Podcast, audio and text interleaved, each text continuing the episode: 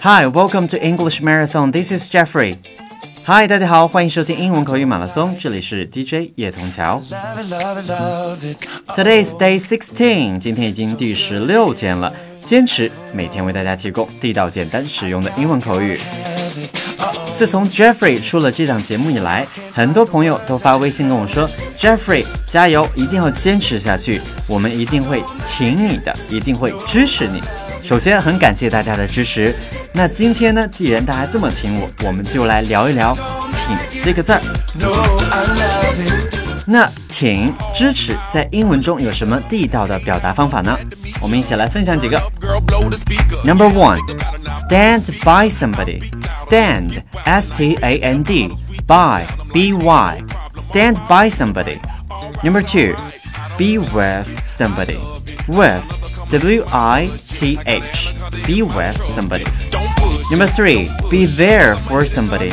Be there for somebody. There, T H E R E. For, F O R. Be there for somebody. Number four, got somebody's back. Got somebody's back. G O T, got.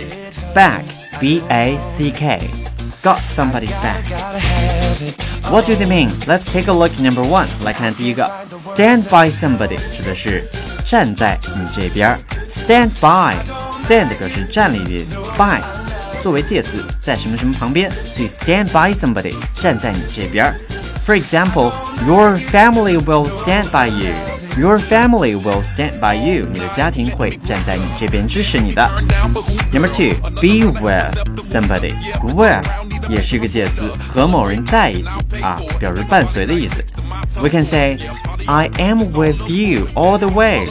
我会一路支持你的。I am with you all the way. Number three, be there for somebody.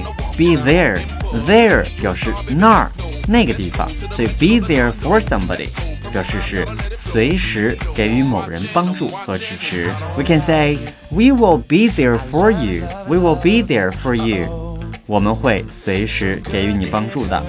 Last one, got 表示获取得到，back 有后背的意思，所以 got somebody's back。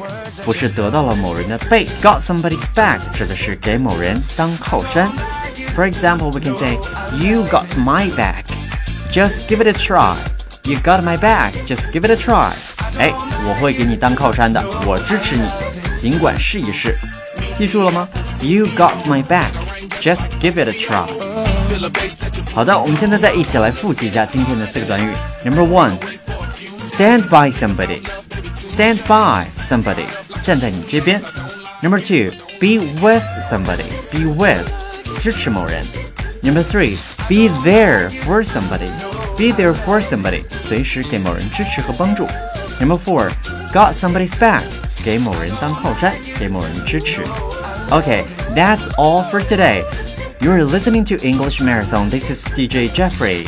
你现在正在收听的是英文口语马拉松，我是 DJ 叶童桥。